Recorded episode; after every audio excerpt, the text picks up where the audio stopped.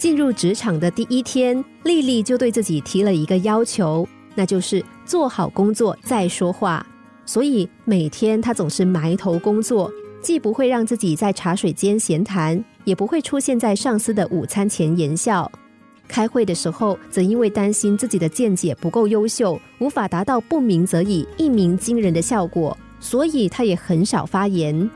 一直以来，丽丽都维持着自己的矜持和高贵，所以她很看不惯邻座的玛丽，认为她就像一个甜燥的麻雀一样，总是叽叽喳喳的。比如，玛丽总是在午餐时凑到主管跟前，有时候说自己读了一本什么书，有时候分享一下自己最近在学习的管理学课程。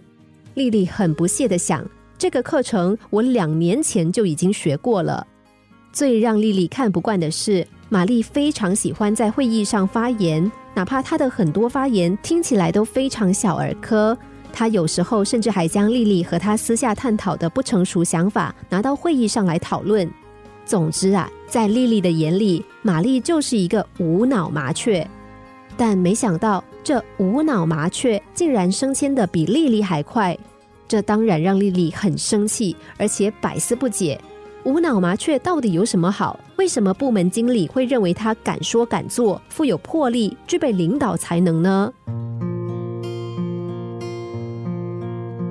暗恋最大的失败，不是未得家人心，而是从未向家人吐露过心思。和矜持高贵的失败者相比，人们往往更欣赏那些成功的厚脸皮，因为他们总是以最快的速度亮出自己的优点，甚至为了达成目的而夸大自己的优点。有人说，工作就像谈恋爱。你只要把自己最美好的一面呈现出来，才能够赢得心上人，也就是上司的青睐。如果你摆脱不了自命清高的枷锁，不尽快拿出自己的优势，难道等着人家亲自来问你打算拿出什么优势来追我吗？根据调查显示，只有百分之三十八的员工认为老板主动发现了自己的工作能力，百分之二十七的员工是透过暗示和提醒被发现的。百分之三十五的员工，老板甚至不知道他做了什么。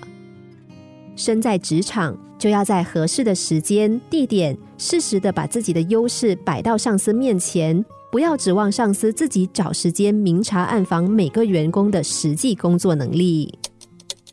心灵小故事，星期一至五下午两点四十分首播，晚上十一点四十分重播。重温 Podcast，上网 U F M 一零零三 t S G。